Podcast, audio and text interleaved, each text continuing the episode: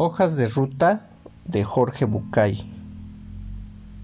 Seguramente hay un, un, rumbo posiblemente, y de muchas maneras personal y único. Posiblemente haya un rumbo seguramente, y de muchas maneras el mismo para todos. Hay un rumbo seguro y de alguna manera posible. De manera que habrá que encontrar ese rumbo y empezar a recorrerlo. Y posiblemente habrá que arrancar solo y sorprenderse al encontrar más adelante en el camino a todos los que seguramente van en la misma dirección. Este rumbo último, solitario, personal y definitivo, sería bueno no olvidarlo. Es nuestro puente hacia los demás, el único punto de conexión que nos une irremediablemente al mundo de lo que es. Llamemos el destino final, como cada, cada uno quiera. Felicidad, autorrealización, elevación, iluminación, darse cuenta, paz, éxito, cima o simplemente final. Lo mismo da.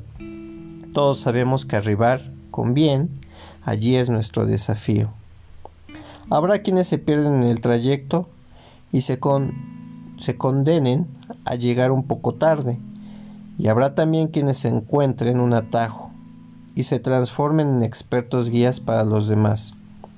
Algunos de estos guías me han enseñado que hay muchas formas de llegar, infinitos accesos, miles de maneras, decenas de rutas que nos llevan por el rumbo correcto, caminos que transitaremos uno por uno.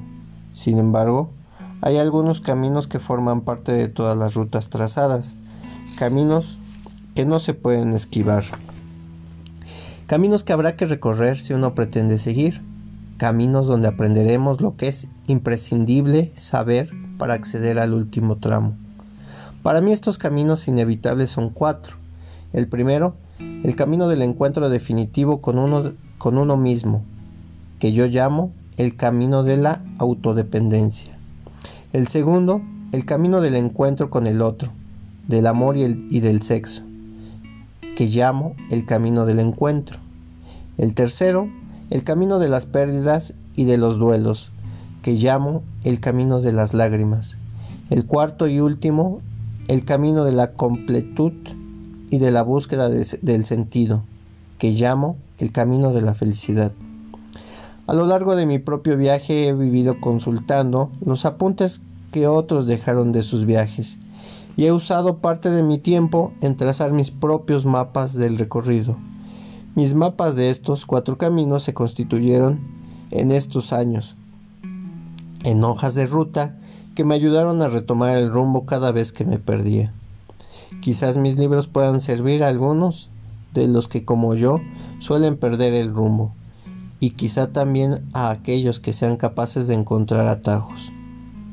De todas maneras, el mapa nunca es el territorio y habrá que ir, ir corrigiendo el, recorrido cada vez que nuestra propia existencia encuentre un error del cartógrafo. Solo así llegaremos a la cima. Ojalá nos encontremos allí. Querrá decir que ustedes han llegado. Querrá decir que lo conseguí también yo. Jorge Bucay. El camino de la autodependencia. Una alegoría del carruaje. La alegoría del carruaje. Un día de octubre, una voz familiar en el teléfono me dice, Sal a la calle, que hay un regalo para ti. Entusiasmado, salgo a la vereda y me encuentro con el regalo. Es un precioso carruaje estacionado justo frente a la puerta de mi casa. Es de madera de nogal barnizada.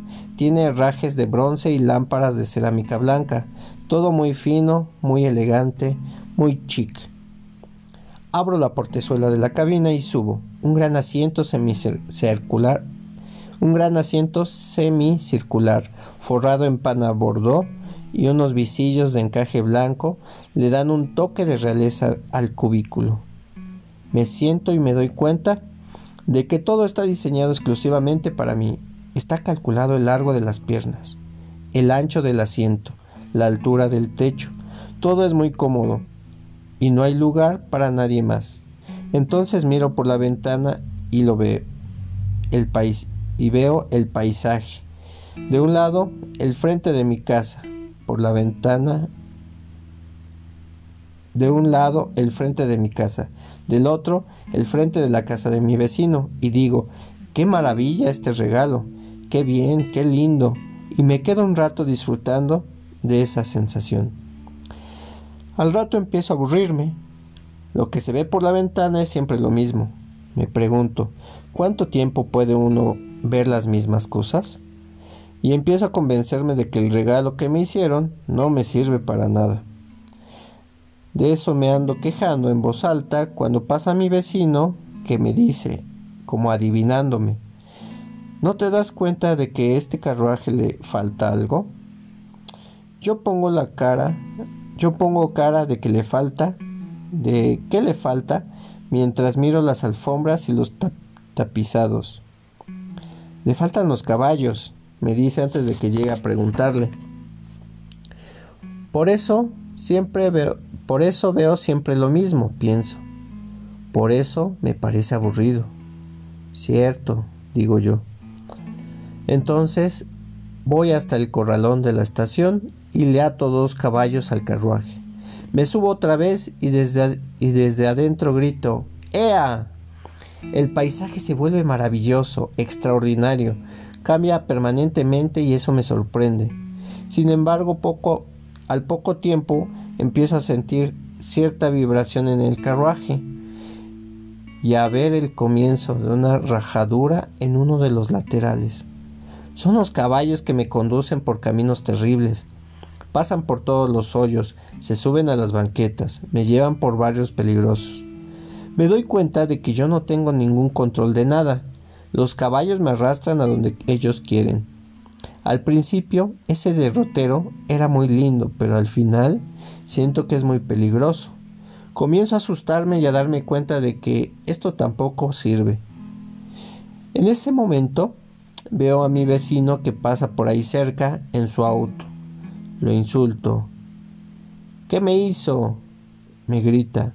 Te hace falta el cochero. Ah, digo yo. Con gran dificultad y con su ayuda, sofreno los caballos y decido contratar un cochero. A los pocos días asume funciones. Es un hombre formal y circunspecto, con cara de poco humor y mucho conocimiento. Me parece que ahora sí estoy preparado para disfrutar verdaderamente del regalo que me hicieron. Me subo, me acomodo, asomo la cabeza y le indico al cochero a donde quiero ir. Él conduce, él controla la situación, él decide la velocidad adecuada y elige la mejor ruta. Yo, yo disfruto el viaje. Esta pequeña alegoría debería servirnos para entender el concepto holístico del ser. Hemos nacido, salido de nuestra casa y nos hemos encontrado con un regalo, nuestro cuerpo. Un carruaje diseñado especialmente para cada uno de nosotros un vehículo capaz de adaptarse a los cambios con el paso del tiempo, pero que será el mismo durante todo el viaje. Al poco de nacer, nuestro cuerpo registró un deseo, una necesidad, un requerimiento instintivo y se movió. Este carruaje, el cuerpo, no serviría para nada si no tuviera, caballos. Ellos son los deseos, las necesidades, las pulsiones y los afectos.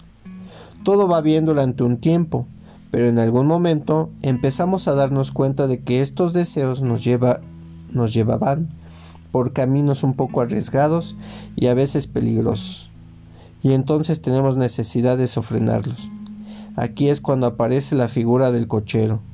Nuestra cabeza, nuestro intelecto, nuestra capacidad de pensar racionalmente. Ese cochero manejará nuestro mejor tránsito.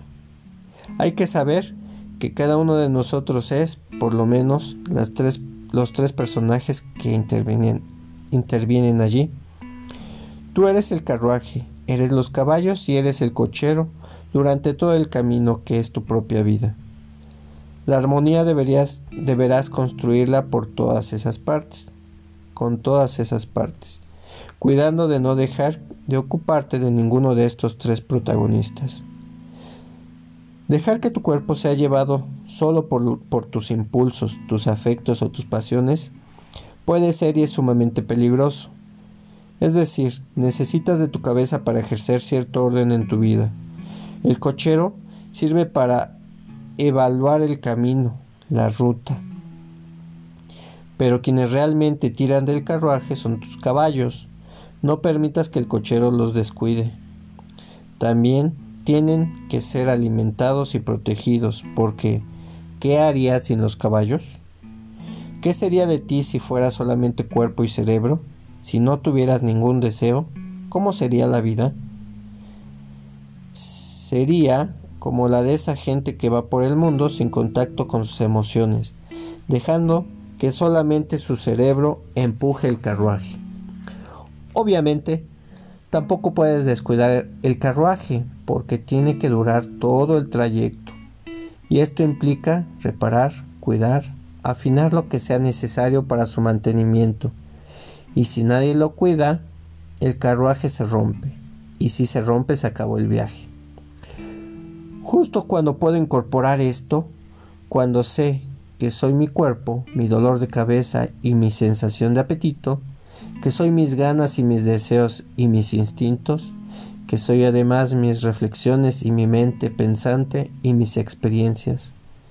Justo en ese momento estoy en condiciones de empezar, equipado, este camino, que es el que hoy decido para mí.